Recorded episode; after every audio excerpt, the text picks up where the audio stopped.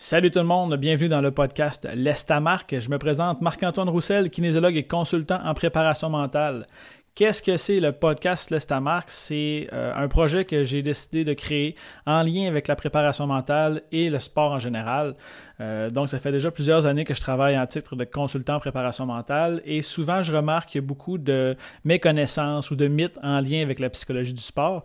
Donc, j'ai décidé d'aborder certains sujets une fois par semaine avec vous, d'environ 15 à 30 minutes sur des sujets qui sont préétablis, euh, dans le but de démystifier certains mythes et d'éduquer les parents, athlètes et entraîneurs en lien avec la psychologie de la performance. De plus, je vais recevoir à chaque semaine euh, un invité qui a laissé sa marque dans son domaine et sa discipline sportive afin de parler de son parcours inspirant, de ses difficultés, euh, des moments qui ont été positifs dans sa carrière.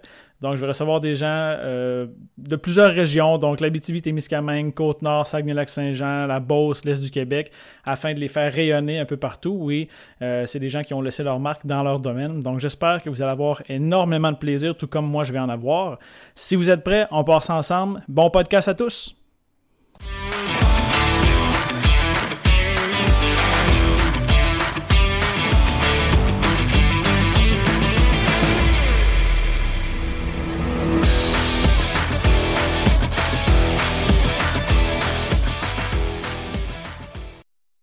Hey, salut tout le monde, Marc-Antoine Roussel, kinésiologue et consultant en préparation mentale. Bienvenue dans le premier épisode de l'Estamarque. Extrêmement content de pouvoir faire cet épisode-ci. Euh, un projet que je mijote depuis quelques semaines, puis euh, finalement j'ai décidé de me lancer. Aujourd'hui, premier épisode, on va parler euh, une légère introduction. Qu'est-ce que c'est que la préparation mentale? Qu'est-ce que c'est que la santé mentale? en lien avec la pandémie, évidemment, étant donné qu'on a à vivre avec cette pandémie-ci à tous les jours mais aussi éventuellement comment est-ce qu'on peut reprendre euh, la pratique sportive suite à la pandémie. On va parler aussi d'un peu de mon parcours sportif, mon parcours académique pour me présenter un tout petit peu. Puis on va y aller avec ça euh, dans l'épisode d'aujourd'hui. Dans un premier temps, je vais, comme je l'ai mentionné, je vais me présenter Marc-Antoine Roussel, euh, kinésiologue. Donc, j'ai eu mon baccalauréat en kinésiologie à l'Université du Québec à Chicoutimi de 2012 à 2015. Puis en 2015, j'ai débuté une maîtrise en médecine expérimentale, volet kinésiologie spécialisation en psychologie du sport avec M. Jacques Plouffe, donc j'ai terminé en 2019. Avant de commencer mes études, moi je suis un, je dirais un athlète euh, amateur comme la plupart des gens ici qui aiment vraiment pratiquer l'activité physique, donc plusieurs sports différents. Euh, j'ai commencé mon parcours de jeune sportif à l'âge de 7 ans lorsque j'ai débuté à jouer au tennis, un sport qui m'a passionné, euh, un sport individuel dans lequel on doit battre notre adversaire, mais aussi également se battre soi-même, étant donné que des fois on a des petites tendances à être négatif. Il faut trouver des stratégies, trouver des solutions seul. Donc, c'est vraiment à travers le tennis que j'ai vécu la plupart de mes expériences sportives. Par contre, j'ai aussi pratiqué des sports comme le soccer, euh, de la natation quand j'étais plus jeune un tout petit peu. Euh, avec mes amis, il m'arrivait de jouer au football. On pouvait faire plusieurs sports, donc le cyclisme pour le plaisir, la randonnée. Puis même des fois l'hiver, la raquette. Puis j'ai commencé récemment le, ski de fond qui est toute une aventure. Mais c'est des sports que j'aime pratiquer. J'aime ça rester actif. Puis je m'intéresse euh, beaucoup au monde du sport, que ce soit professionnel ou amateur. C'est ce qui m'a poussé à faire mes études en kinésiologie à l'Université du Québec à Chicoutimi. Puis je trouvais dans mon parcours universitaire que oui, c'est bien beau la performance physique. On nous enseigne des cours, donc euh, de l'évaluation de la condition physique. On nous annonce des cours au niveau de la préparation mentale, au niveau des problèmes métaboliques, au niveau de la nutrition. Puis réellement, moi, ce qui me passionnait, c'est comment est-ce qu'on peut faire avec un athlète pour l'amener au prochain niveau. Donc, oui, physiquement, peut être très, très bon. Au niveau technique, tactique, peut être très, très bon, mais qu'est-ce qui fait réellement que dans des moments importants, cet athlète-là peut réussir et comment est-ce que cet athlète-là peut s'effondrer? Donc, c'est des questions que je me posais pendant mon, bac, euh, mon baccalauréat. Puis, euh, lorsque j'ai terminé mon bac, j'ai eu la chance de pouvoir faire une maîtrise avec M. Jacques Plouffe, qui était mon directeur de maîtrise. Puis, je me suis attaqué au sujet de l'effondrement de performance. Vous savez, le, fameux terme choqué qu'on utilise à outrance, euh, que ce soit dans la vie de tous les jours, du genre ah, je voulais aller euh, prendre une marche, finalement mon ami m'a choqué, il n'est pas venu. Euh, euh, lui, c'est un choqueux, il, ne vient jamais quand on fait des activités. Puis, ben, ça, je vous avouerai que ça a été une problématique dans mon projet de maîtrise parce que je cherchais des, athlètes qui avaient déjà choqué. Puis vous vous douterez que quand je demandais aux gens s'ils avaient déjà choqué, tout le monde me répondait Ah ouais, lui, lui, c'est un grand choqueux. Ah, moi, j'ai déjà choqué. Puis quand je faisais des recherches ou que je creusais un tout petit peu plus loin, je me rendais compte que les athlètes n'avaient pas réellement choqué, c'est juste que c'est des gens qui sont pas fiables. Donc, ça a été un peu plus difficile dans mon, dans mon projet de maîtrise pour trouver une population étudiée. Mais j'ai fait des recherches pour. Je voulais vraiment m'intéresser à savoir qu'est-ce qui fait qu'un athlète professionnel. Euh, qu'est-ce qui faisait qu'en sorte qu'un athlète professionnel pouvait performer bien pendant une partie, une saison, une période de temps, puis à un moment donné, sous un claquement de doigts, devient incapable de performer, puis s'effondre complètement. Euh, un des grands exemples que j'ai en tête, c'est Jean Van de Velde qui se présente à Carnoustie, donc le British Open, le 18 juillet 1999. Et premier pour la première, deuxième, troisième ronde. Se présente la quatrième ronde. 17 trous sans faille et premier mène par trois coups. Se présente dans un par 4, normalement accessible pour un joueur professionnel. Puis, c'est l'hécatombe. On écoute le vidéo à la télé. Euh, plusieurs fois, moi, je l'ai revu dans le cadre de mon projet de maîtrise. Je l'ai montré en conférence le gars se présente et c'est l'hécatombe totale. Comme si moi, un joueur amateur qui joue une fois de temps en temps au golf, se présentait. Puis c'est comme s'il avait le même niveau de jeu que moi. Puis là, je me suis dit, ben, comment ça se fait qu'un athlète qui fait ça de sa vie pratique, jour après jour, semaine après semaine, année après année, est incapable de performer. Donc c'est vraiment de, de ce moment-là que j'ai décidé de faire mon projet de maîtrise. Puis, je me suis intéressé à la différence entre l'effondrement de performance, la léthargie et la performance de pointe chez des joueurs de golf universitaires québécois. Puis, j'ai fait beaucoup de, découvertes intéressantes, en fait, dans mon projet de maîtrise. Puis, ben, en fait, éventuellement, ça va être un épisode qui va être consacré uniquement à l'effondrement de performance et à la léthargie, mais je connais maintenant la recette qui fait qu'un athlète va s'effondrer. Donc, je connais aussi la recette pour qu'un athlète évite de s'effondrer. Puis dans ma pratique au quotidien avec mes athlètes que j'ai, les équipes sportives, j'essaie de donner des stratégies pour que euh, les gens soient forts mentalement, soient capables de performer à leur plein potentiel. Parce que ce qu'on veut, c'est d'être capable de bien performer quand c'est le temps. Puis j'ai de, la pratique avec des athlètes, mais j'ai aussi des gens qui sont non-athlètes. Je peux avoir des travailleurs, dans, peu importe le métier, que ce soit un caméraman, un professeur à l'école, un dentiste, un chirurgien, quand on fait quelque chose, quand on fait notre travail, on veut bien le faire et on veut être à notre plein potentiel. Mais les mêmes facteurs qui influencent une performance sportive se présentent à tous les jours chez monsieur, madame, tout le monde qui fait une performance au travail. Que ce soit la gestion du stress, la gestion de la motivation, la concentration, la gestion des émotions, la communication, la cohésion d'équipe. Si vous avez à travailler avec quelqu'un, si vous avez à, à compétitionner contre une autre organisation, donc tous les facteurs qui ont une influence sur la performance sportive ont aussi une influence sur la performance professionnelle de tous et chacun. Donc, il n'y a aucun métier qui n'a pas les mêmes problèmes qu'un athlète professionnel. Donc, pour moi, tous et chacun devraient bénéficier de la préparation mentale et de certaines stratégies pour mieux performer. Donc, une des raisons pour laquelle ce podcast-là, j'ai décidé de le créer, c'est de donner des outils aux gens afin de pouvoir atteindre leur plein potentiel et se développer, peu importe le domaine, pour que ceux-ci puissent avoir du succès. Peu importe le succès qu'eux veulent avoir, que ce soit d'avoir une promotion, que ce soit euh, d'avoir euh, de grimper dans l'organisation, que ce soit de changer de métier, que ce soit d'être bon, que ce soit d'être reconnu par ses pairs. Tout le monde veut performer. Puis la performance est omniprésente en 2020 et va l'être aussi en 2021 et dans le futur. Donc, tout est rapide, on veut des résultats rapides, on est toujours sous la pression. Comment est-ce qu'on peut faire pour être excellent tout le temps? Mais c'est des trucs que je vais faire dans mon podcast de préparation mentale. Et je vais recevoir aussi des athlètes qui ont performé, euh, qui ont fait du sport de haut niveau, qui travaillent avec des gens de sport de haut niveau, qui ont un impact dans leur domaine, dans leur communauté, pour qu'eux puissent vous donner aussi un petit, euh, des petits insights sur comment est-ce qu'on peut faire pour être bon. Donc, c'est un peu ma présentation euh, bref et rapide. Donc, moi, c'est ça. Je fais de la consultation avec des athlètes, avec des équipes sportives, notamment dans les deux dernières années, j'ai travaillé avec les Saguenay de Chicoutimi dans la Ligue de hockey junior majeur du Québec. J'ai été capable de travailler avec eux une année complète, donc de faire des voyages sur la route, d'aller à l'extérieur, d'aller dans les maritimes.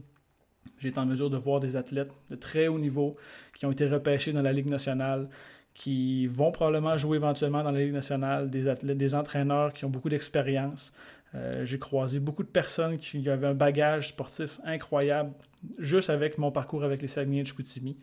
Euh, j'ai travaillé aussi avec les Mustangs de l'Odyssée de Racine pendant trois ans, donc avec l'équipe juvénile et cadet au hockey. J'ai travaillé avec les Janois d'Alma également aussi, au niveau collégial au hockey, et plusieurs organisations sportives de la région. Euh, des fois, ce soit le patinage artistique, nage synchronisé, soccer, baseball. Donc, j'essaie de travailler avec plusieurs sports parce que c'est tous les sports ont des demandes différentes. Puis les sports ont des, des challenges différents, que ce soit un lanceur au baseball, une patineuse artistique. Puis j'aime vraiment euh, aider les athlètes pour leur donner des outils pour être capable de performer quand, ils ont de la difficulté ou quand les moments difficiles se présentent. Donc, c'est moi, c'est ma passion, c'est je veux vraiment aider les athlètes, les entraîneurs et les coachs, puis des fois les parents à, donner des outils euh, concrets et efficaces pour les athlètes. Dans l'épisode d'aujourd'hui, on va parler de la psychologie du sport parce que c'est un sujet qui est, qui est, très méconnu, puis c'est un sujet qui, qui fait peur quand on parle du mot psychologique, les gens vont tout de suite voir dans leur tête euh, des problématiques de santé mentale. Que ce soit, ah, je suis pas fou, moi j'ai beaucoup d'athlètes qui me disent, je voudrais qu'on se rencontre, mais je veux pas que mes, mes coéquipiers le sachent. Je voudrais pas que mes entraîneurs le sachent. Parce que pour eux, ça démontre une faiblesse. Puis, des études récemment démontrent que les athlètes qui font affaire avec des consultants en préparation mentale, des fois, vont avoir tendance à le cacher pour éviter les moqueries des autres personnes, puis de ne pas se faire euh, écœurer ou d'avoir un jugement négatif alors, de, la, part de leurs coéquipiers. Donc moi, je veux faire changer cette façon de penser-là, parce qu'en 2020, c'est pas vrai que la psychologie de la performance, la préparation mentale, c'est un signe de faiblesse mentale. Au contraire, je pense que ceux qui font affaire avec des consultants en préparation mentale, des psychologues, des travailleurs sociaux, c'est des gens qui ont le souci d'être meilleurs et d'avoir le plus d'outils possible. Puis, c'est pas quand c'est important, le matin d'une compétition, euh, la journée d'une présentation importante au travail, qu'il faut aller voir quelqu'un puis dire ben là, j'ai besoin d'aide maintenant. Il faut qu'on prévoit ça d'avance. Puis les athlètes, les personnes qui ont du succès, chez des gens qui s'entraînent, c'est des gens qui sont préparés, qui sont structurés, qui ont une bonne organisation, puis qui ont une capacité à faire face aux défis. Mais justement, d'avoir un consultant en préparation mentale une fois de temps en temps pour avoir des stratégies pour être meilleur, moi, je vois ça comme un avantage incroyable. Non seulement les athlètes se développent au niveau technique, tactique et physique, mais imaginez si on leur rajoute l'aspect mental, comment bien gérer la pression, comment avoir confiance en soi dans une situation précise, comment gérer la foule. Donc, je vais, je vais avoir à performer sous le regard de d'autres personnes. Comment est-ce que je vais être capable de bien performer avec le regard des autres? Comment est-ce que je vais pouvoir rester concentré dans cette situation-là? Donc, c'est ce qu'on doit avoir en tant qu'athlète, que ce soit au niveau professionnel, amateur ou même au niveau régional. Moi, je fais des compétitions de tennis une fois par année, puis pour moi, c'est ma Coupe Rogers. Je me présente au tournoi de la classique à Chicoutimi au mois d'avril, en simple et en double, avec d'autres joueurs qui veulent performer. Puis des fois, il va y avoir des foules de trois personnes, je vous l'accorde, mais il peut y avoir des foules de 30 personnes des fois. Donc, ça peut avoir un impact majeur sur la performance de quelqu'un qui n'est pas habitué. Donc, la préparation mentale, ça le dit, c'est de se préparer mentalement à une, situation qui se présente. Puis même si on est fort physiquement, même si on est rapide, si on est fort techniquement, si on est fort tactiquement, si au point de vue mental, on n'est pas assez fort, on ne sera jamais capable de démontrer notre plein potentiel. Je fais souvent l'analogie de la préparation mentale avec celle d'un arbre. Un arbre, c'est on regarde le tronc, l'aspect physique, donc le tronc qui est gros, qui est fort, qui grossit d'année en année. Les athlètes, pendant la période morte, vont s'entraîner. Les joueurs de hockey, par exemple, dès que la saison finit au mois de mars, avril, ça commence à s'entraîner pour le mois d'août. Donc, on va aller lever des poids, améliorer la force, la vitesse, flexibilité. On va aller travailler l'explosion. Donc, le tronc est présent, est gros, et fort. Une fois de temps en temps, on va améliorer l'aspect technique, qui, à mon sens, c'est les branches. On va aller travailler une technique particulière. Au tennis, que ce soit le service, la poussée au patin, que ce soit une technique de nage pour un triathlète. On va aller peaufiner certaines techniques. Puis petit à petit, des techniques vraiment de plus en plus précises. Donc les branches, vous voyez au début, se séparent en deux, à peu près ça en quatre, en huit. Donc on a plusieurs, arbres, euh, plusieurs branches pardon, dans un arbre. Puis à chaque année, l'aspect tactique peut changer. Par exemple, au hockey ou au baseball, j'ai un nouvel entraîneur qui a une nouvelle stratégie. Mais pendant cette saison-ci, c'est la stratégie que je vais adopter. L'année suivante, on change d'entraîneur, on recommence. Comme les arbres à l'automne. Perd les feuilles, il recommence au printemps. L'aspect tactique, c'est important. Mais il y a une chose qu'on ne voit pas, c'est l'aspect mental. puis c'est les racines. Un arbre ne sera jamais aussi fort que ses racines. Vous regarderez quand il y a des fois il y a des tempêtes, des tornades, oui, on va voir des arbres déracinés, mais plusieurs arbres vont casser. Ils vont casser où? L'aspect physique. C'est la même chose dans le sport. Des athlètes qui ne seront pas capables de rester forts mentalement, gérer le stress, vont avoir des blessures parfois qui peuvent mettre fin à leur carrière ou avoir un impact vraiment important dans leur saison. Donc, même si l'aspect physique est présent, gros, fort, solide, avec un aspect technique un aspect tactique qui est présent puis que c'est beau, c'est les racines de l'arbre qui font en sorte que l'arbre peut rester vraiment au sol puis faire face à toutes les tempêtes. Puis c'est un peu l'analogie que j'ai de la préparation mentale. C'est extrêmement important. Notre athlète, que ce soit un joueur de hockey de 8 ans, a les mêmes demandes au niveau mental qu'un athlète professionnel, à un certain niveau. Peut-être qu'il ne jouera pas devant 20 000 personnes au Centre Bell, mais le seul fait que son père soit dans les estrades, puis qu'il lui demande certaines choses, puis de savoir que son père le regarde, ses grands-parents le regardent, pour lui, ça peut être un stress très, très, très important, comme un athlète professionnel qui va jouer pour la première fois au Centre Bell en séries éliminatoires. Un athlète qui commence à jouer, la pression, euh, la compétition contre un autre coéquipier, euh, vont avoir des pratiques, puis de plus en plus, les entraîneurs vont essayer de faire la même chose avec les jeunes qu'ils voient avec les professionnels. Moi, c'est pas rare que je vois des entraîneurs qui disent Ah, ben dans la Ligue nationale, ils font ça comme ça. Puis à la télévision, j'ai vu quelqu'un qui faisait ça comme ça. Mais on oublie que c'est des enfants. Puis les enfants ont des stades de développement, que ce soit au niveau physique, technique, tactique et ou mental. Puis rarement les entraîneurs vont avoir des outils en lien avec la préparation mentale. C'est pas rare qu'un entraîneur va dire Bon, là, les gars, aujourd'hui, c'est important, on va se concentrer. C'est correct. C'est beau de dire on va se concentrer. Comment est-ce qu'on va faire? Aujourd'hui, on va essayer de gérer nos émotions. C'est beau, mais c'est comme si moi je disais à un entraîneur, aujourd'hui, on va essayer telle stratégie. Si tu ne me montres pas la stratégie, tu ne me dis pas c'est quoi que je dois faire, puis que je n'ai pas la chance de le pratiquer, ça va être difficile à appliquer. Donc la force mentale, on doit la pratiquer régulièrement. Puis, contrairement à la préparation physique, technique et tactique, on peut le faire à la maison. Des petits exercices très très simples. Puis, ça paraîtra pas, par contre. J'aurai pas une plus grosse tête en disant j'ai fait mon entraînement mental toute l'année, j'ai une plus grosse tête. Non. L'aspect physique, peut-être qu'on peut devenir plus gros, plus fort, plus petit, maigrir, on peut grossir, on peut avoir une meilleure masse musculaire, on peut être plus explosif et tout ça.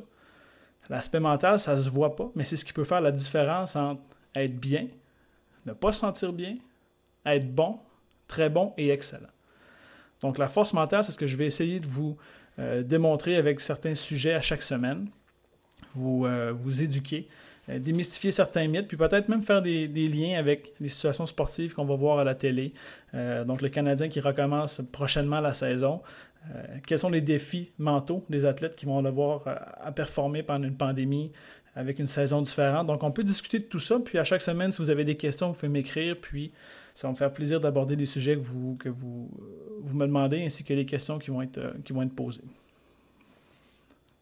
la santé mentale en lien avec la psychologie du sport, extrêmement important. Puis encore une fois, en temps de pandémie, c'est un sujet qu'on entend parler, la santé mentale des travailleurs, euh, au niveau de la santé, euh, les gens qui ont des entreprises qui vont devoir fermer, qui doivent passer des moments extrêmement difficiles, les athlètes.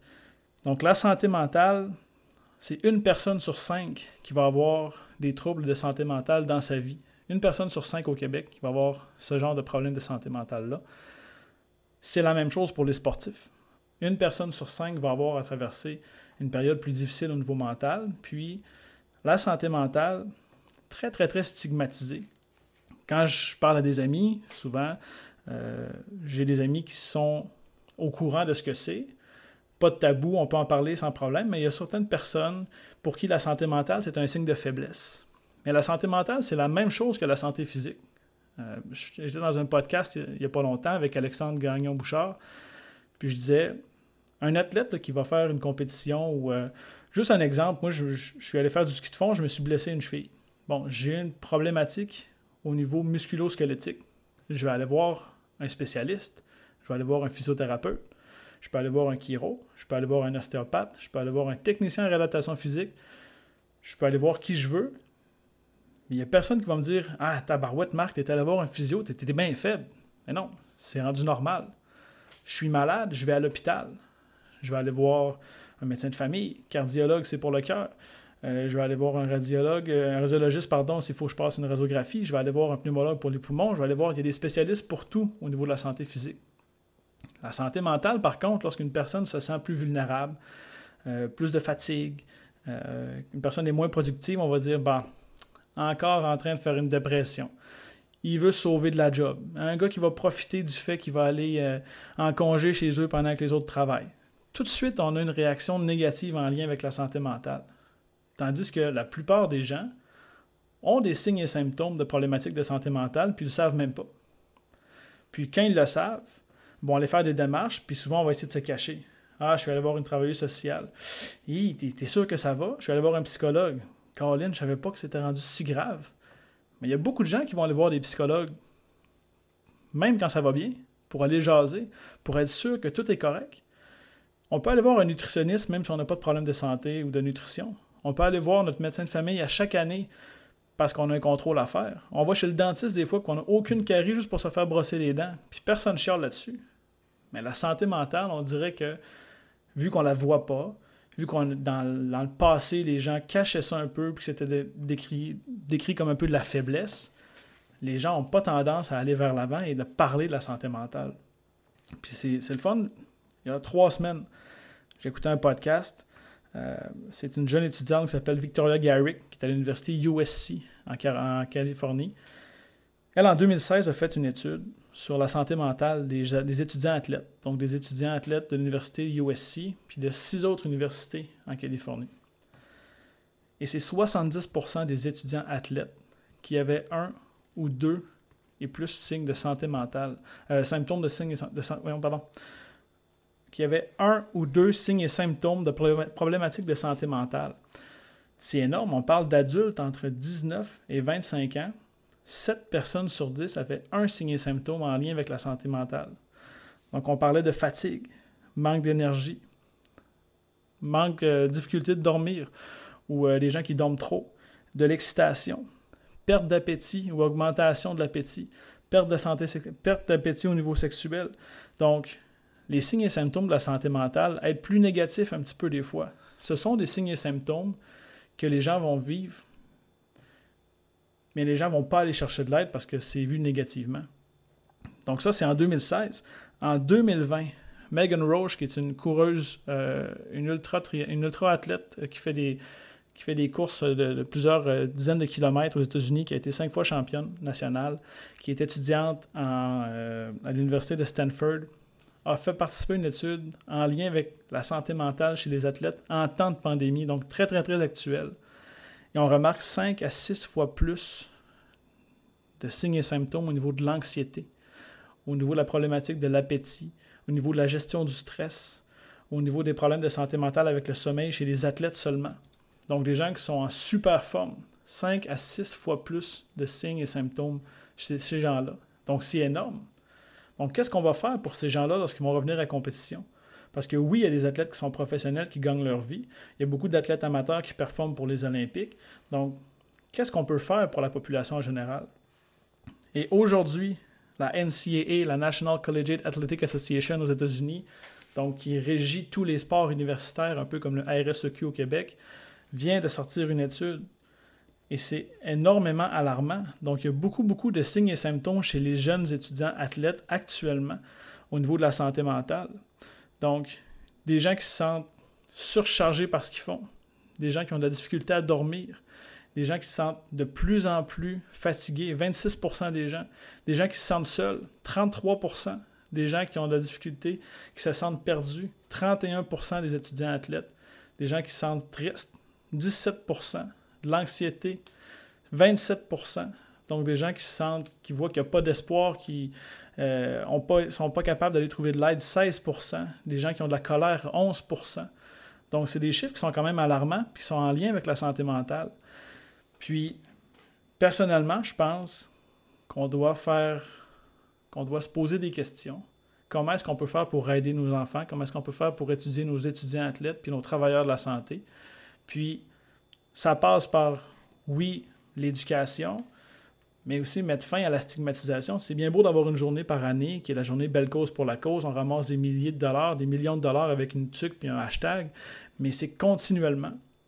Et moi, mon travail, dès que j'ai un athlète avec moi, peu importe la catégorie de sport, peu importe le niveau, je veux aider cet athlète-là pour lui faire comprendre les bienfaits de la préparation mentale, la psychologie de la performance, lui faire comprendre que c'est normal, mais comment est-ce que je peux faire pour lui donner des outils, des stratégies concrètes qu'il peut utiliser à la maison pour être en mesure de contrer ces effets-là.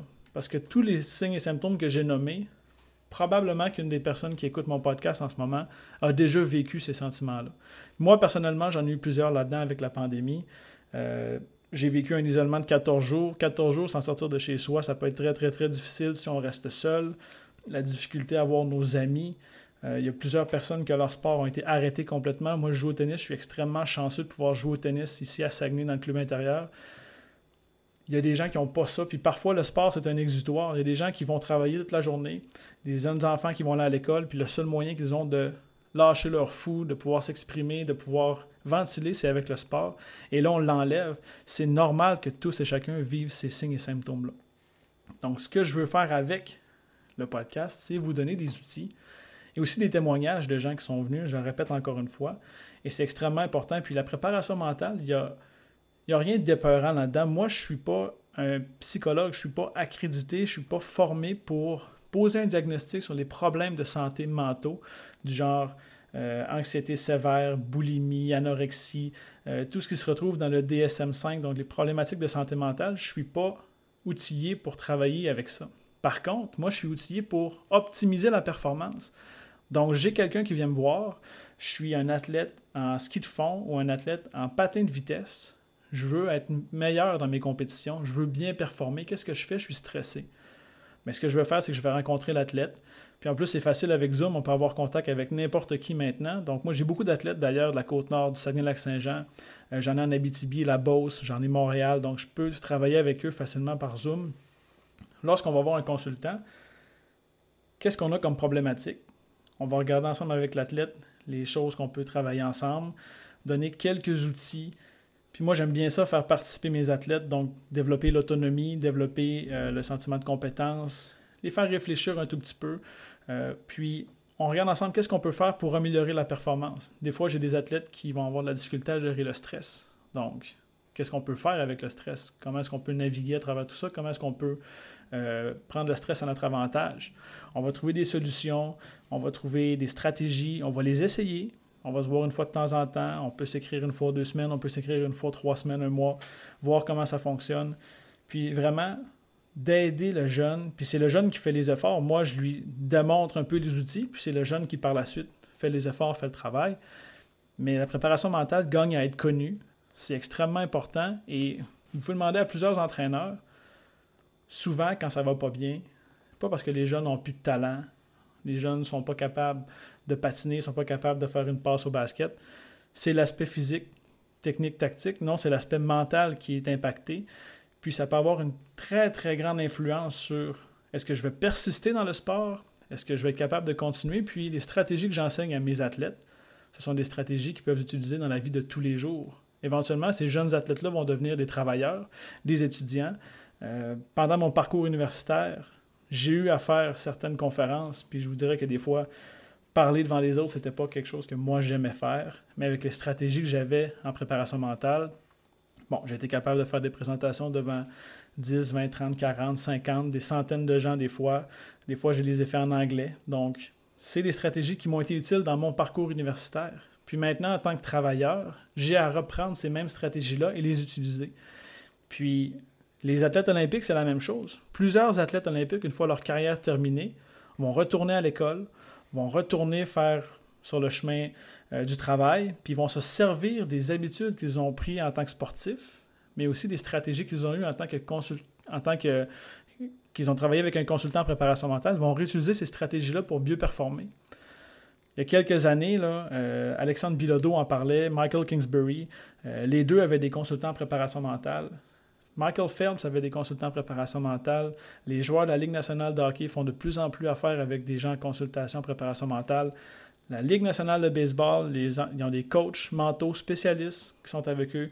De plus en plus, les athlètes au niveau professionnel sont encadrés et de plus en plus, les gens font affaire avec ça. Puis, nous, ce qu'on veut, c'est aider les athlètes pour atteindre leur plein potentiel.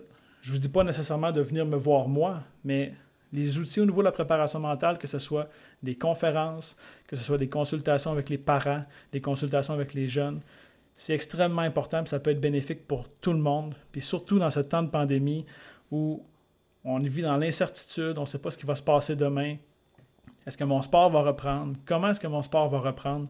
Juste à penser à la Ligue nationale de hockey, la, saison va recommencer, mais au lieu d'être 82 parties, 56 parties. Ça peut faire une différence majeure. Donc, on ne sait pas ce qui va se passer, euh, comment va aller le COVID, est-ce que ça va être pire, est-ce que ça va être mieux?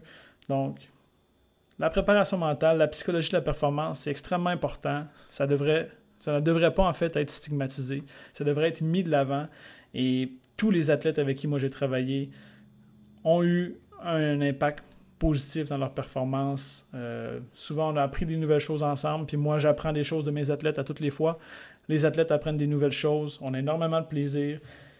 Tous mes athlètes me disent, c'est pas comme je pensais. Donc, la préparation mentale, ça a un impact majeur dans la performance, un impact majeur dans l'optimisation des performances au niveau sportif, professionnel, scolaire surtout.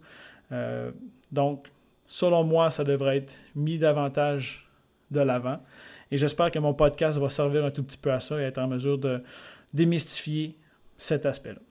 C'est tout pour l'épisode d'aujourd'hui. J'espère que vous avez apprécié. Si vous avez des questions ou des commentaires, vous pouvez m'écrire sur ma page Facebook au Marc-Antoine Roussel, kinésiologue et consultant en préparation mentale, ou par courriel au MAR consultant à commercial outlook.com. Sur ce, à la prochaine et laisse ta marque!